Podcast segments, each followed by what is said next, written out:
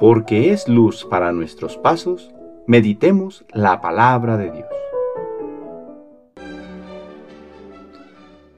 Del Santo Evangelio según San Juan, capítulo 16, versículos del 29 al 33. En aquel tiempo los discípulos le dijeron a Jesús, Ahora sí nos estás hablando claro y no en parábolas. Ahora sí estamos convencidos de que lo sabes todo y no necesitas que nadie te pregunte.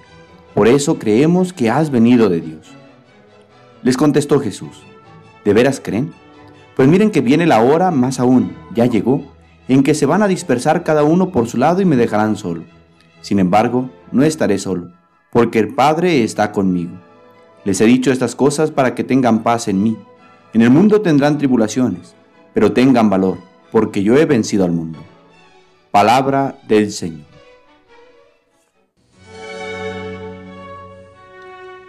Lunes de la séptima semana de Pascua.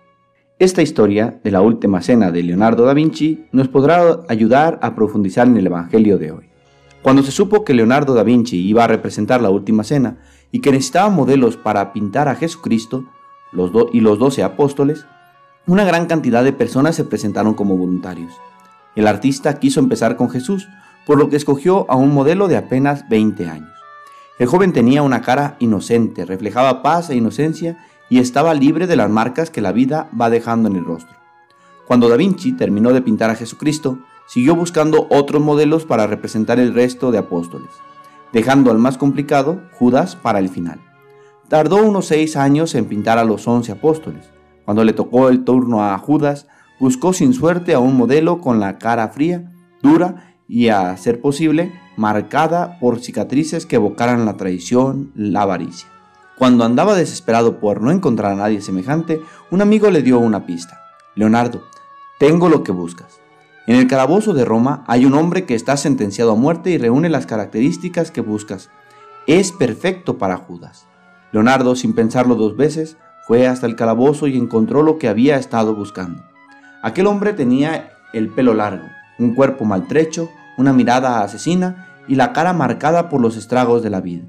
Tras elegirle, permitieron al reo trasladarse al estudio del pintor mientras durara su trabajo. Día tras día el artista iba dando pinceladas maestras a la representación de Judas, mientras el modelo le miraba en silencio. Cuando Leonardo terminó de pintar el cuadro y llamó a los guardias para que devolvieran al prisionero a los calabozos, éste se resistió y cayó de rodillas ante el pintor. Le gritó desesperado, Leonardo, mírame bien, ¿es que no me reconoces? Da Vinci negó con la cabeza. No recordaba haber visto a aquel hombre antes de la visita al calabozo. Soy yo, el joven al que hace siete años elegiste para ser el modelo de Cristo. Escuchamos en el Evangelio que los discípulos entusiasmados se alegran de que Jesús les hable claramente. Pero Jesús les cuestiona, ¿de veras creen? Nosotros también vivimos momentos de mucho entusiasmo en que sentimos a Dios muy cerca y que nos habla tan claramente que no podemos dejar de seguirle. Pero el mismo Jesús nos dice que no siempre será así, que también habrá situaciones de tribulación, pena y dolor, pero nos invita a tener valor, a tener confianza. Pues así como Él ha vencido al mundo, también sus discípulos, si se mantienen fieles, lo vencerán. Pues Cristo no se aparta de nuestro lado, sino que nos da a su Espíritu para que nos sostenga a cada paso. No seamos como el joven de la historia que perdió la belleza de la gracia que habitaba en él. Al contrario, a pesar de los momentos de oscuridad que existen en la vida, mantengámonos firmes en el Señor y perseveremos hasta el final. Padre, ayúdanos a tener una fe firme para superar todas las pruebas que quieran apartarnos de tu amor. El Señor esté con ustedes. La bendición de Dios Todopoderoso, Padre, Hijo y Espíritu Santo, descienda sobre ustedes y les acompañe siempre. Que tengan buen día.